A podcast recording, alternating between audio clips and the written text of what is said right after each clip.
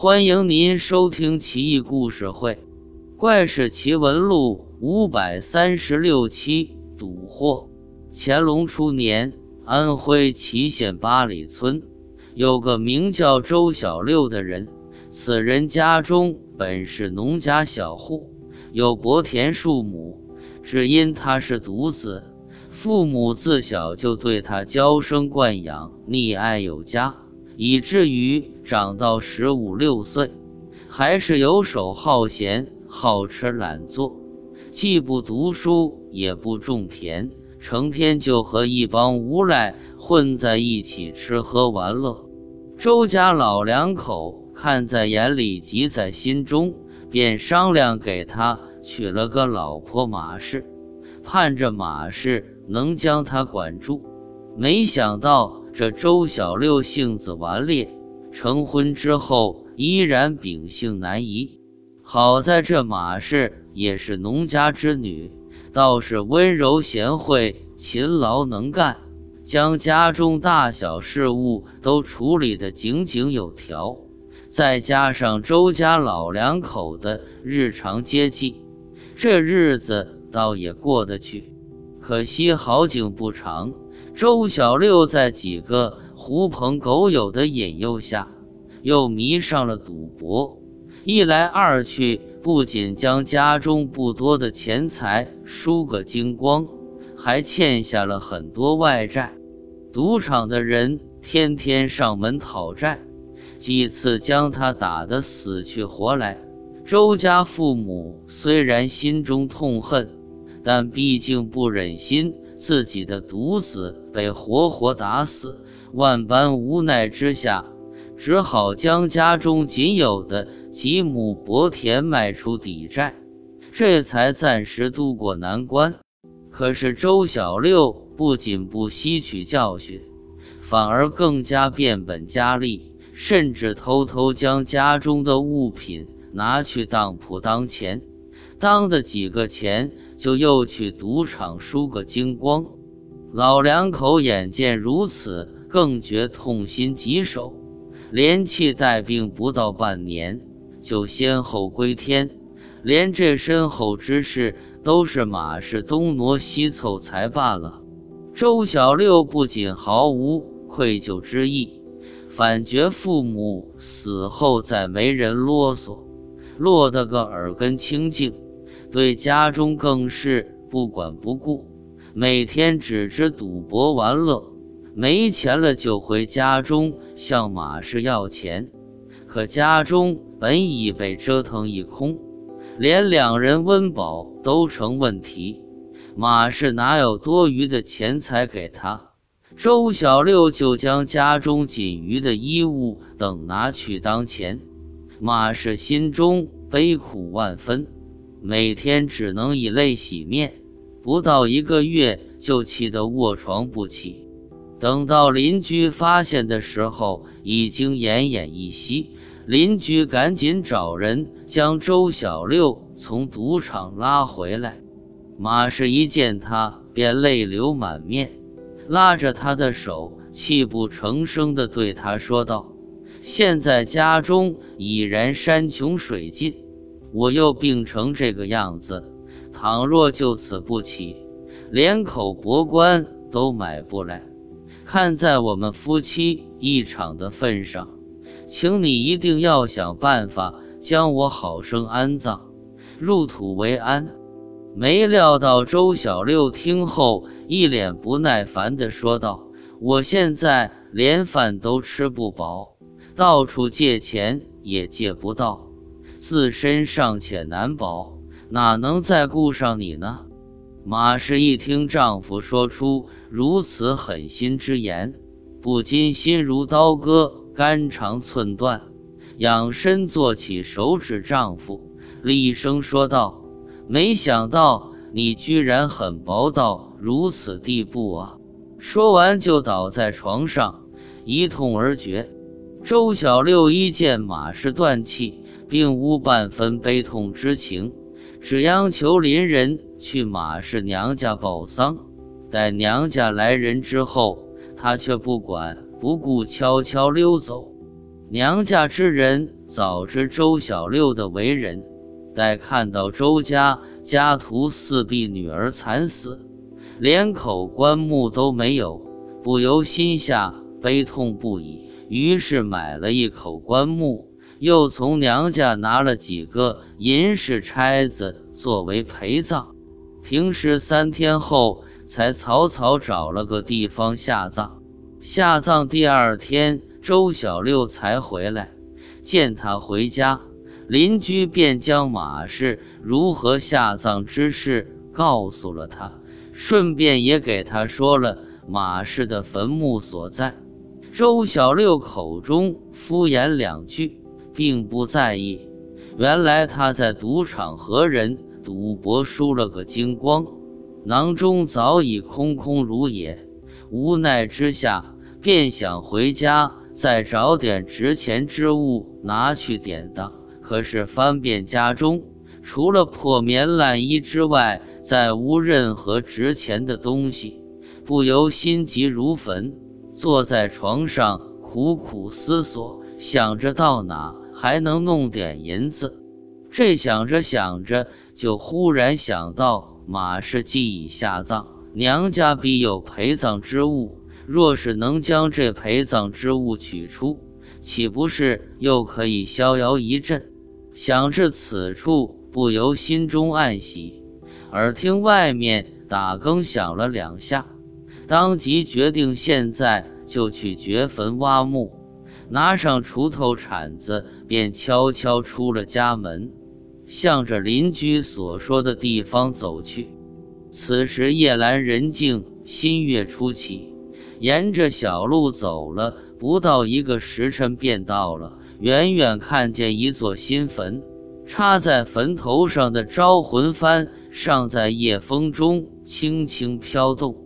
周小六走到坟前，休息片刻，养足精神，然后拿起锄头挖了起来。这坟因是新起，土壤尚且松动，所以挖起来并不费力。加上埋葬的并不算深，只挖的一炷香时分，就看见了黑色的棺盖。周小六用铲子。将棺盖上的沙土铲除干净，整个棺材便露了出来。他又稍稍休息片刻，然后用锄头撬开上面的铁钉，伸出双手，使足了力气去推棺盖。只听轰然一声，棺盖落在地上。此时月光如水，将棺内照得雪亮。周小六低头向棺内看去，只见马氏身着红色殓衣躺在棺内，神色安详，如同沉睡一般。这周小六一来是因为寻财心切，二来是关中所葬之人是他老婆，所以心中并无惧怕之意，带的四处扫视一遍。一眼就看见放在马氏头侧的几件银钗，他不由心中大喜。关中果然如他所想，有陪葬之物。再看这四件银钗，做工精美，最少也能当的几两银子。这后几天的花销不就有着落了？说不定手气好，再大大的赢一笔也未可知。心中越想越是高兴，恨不能马上拿走换钱再去搏杀。当下便急不可待的伸手进去，将四件银钗拿起装入怀中，又将关内四处细细搜寻一番，确定再无什么值钱之物，方才准备合上棺盖重新掩埋。刚将棺盖抬起。忽见马氏所传脸衣甚新，显然是娘家人给买的新衣，心中不禁一动，寻思这衣服至少也能当的百文铜钱，便想将这衣服也剥下带走。可这给活人脱衣不难，给死人脱衣却是大大不易。周小六将右脚。抬起踏入关中，踩在马氏的两腿膝盖间，左手将他上半身扶起，右手就开始脱起衣服来。没想到刚刚解开上衣第一个纽帕，忽觉右脚一紧，像是被夹住一样。周小六心中不由一凛，定下神来，看见周氏尸身并无异常。只当是自己不小心踩得太深，右脚发力想要拔出，可是连续拔了两下，却发现右脚纹丝不动，有如被铁夹死死夹住一般。周小六这一下可惊的是脸如白纸，正待低头去看，忽见马氏双眼猛然睁开，眼中赤红如血。死死盯着自己，周小六大叫一声，吓得差点昏死过去，左手不由一松，马氏便砰的一声仰面倒了下去。周小六转身便想跑，可是右脚被马氏双膝牢牢夹住，一时动弹不得。正在用力挣扎间，突见马氏。呼的一声，又坐了起来。月光下，只见他黑发披散，面色清白，耳鼻之中黑血直流，一双如赤豆般的双眼死死看着自己，口角微微上扬，发出嘶嘶的声音，双手慢慢张起，好似马上就要扑上来一样。眼见如此恐怖情景。周小六不由骨寒毛竖，胆裂魂飞，使了吃奶的力气，想将右脚拔出。这次只觉右脚一松，原是将脚从鞋中拔了出来。此时这鞋还牢牢地被马氏夹在双膝。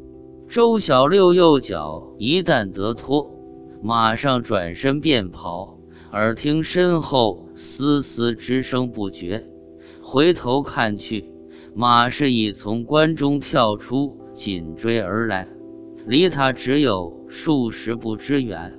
周小六眼见马氏的尸体紧追不舍，心中更是恐惧万分，光着右脚也顾不上地面的石子沙砾，拼命向家跑。这一路狂奔，好不容易看到了家门。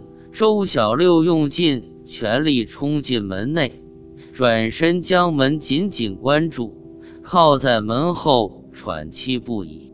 还没喘得几口气，忽听门外脚步声渐至，到门口就停下，悄无声息。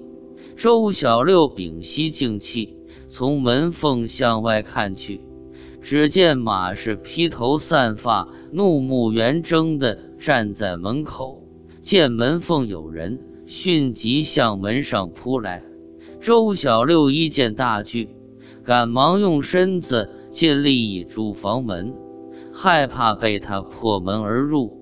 耳中只听砰砰之声不绝，撞得数十下便没了动静。周小六从门缝中偷偷看去，马氏尸体仍僵立门外。一动不动，他心中害怕，也不敢呼救，就倚着门站了小半夜，直到雄鸡三啼，东方渐明，这才听得门外轰然一声，有如墙倒。再从门缝窥视，马氏已不见踪影。他战战兢兢打开房门，走出去一看。只见马氏的尸体倒在地上一动不动，周小六上前用脚试探了两下，确定马氏再无动静，不由心中大大松了一口气。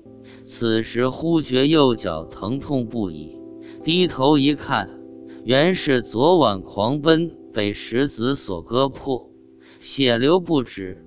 当时不知。此时才感觉到疼痛，他心中不由恼怒不已，越想越气，指着马氏的尸体骂道：“都是被你这贱人所害。”休息了一会，想着马氏尸体在这也不是办法，要是被人发现，那就糟糕了。趁着此时天还没大亮，先将马氏尸体扛回关中埋了才是。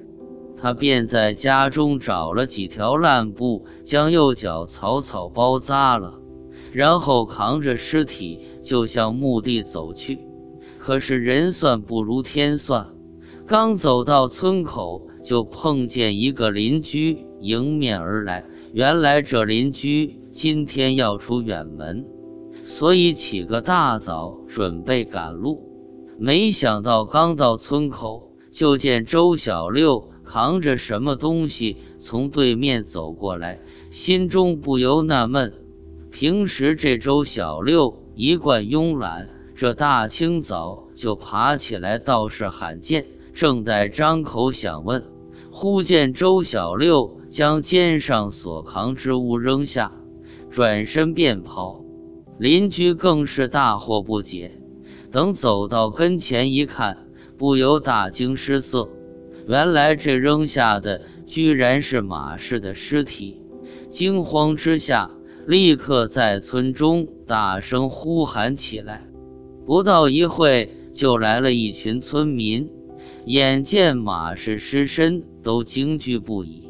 邻居向众人述说了刚才碰到周小六的事，众人一听，便知周小六肯定是做了掘坟盗墓之事。感到这周小六丧尽天良，举村共愤，拿着锄头扁担就去追周小六。而周小六右脚受伤，走不快，跑不多远就被追上。先是被村民一顿暴打，然后五花大绑送去官府。一群人来到县衙大堂上，知县还没用刑。周小六便竹筒倒豆子一般全招了。知县问道：“你如何能做出这样丧心病狂的事情？”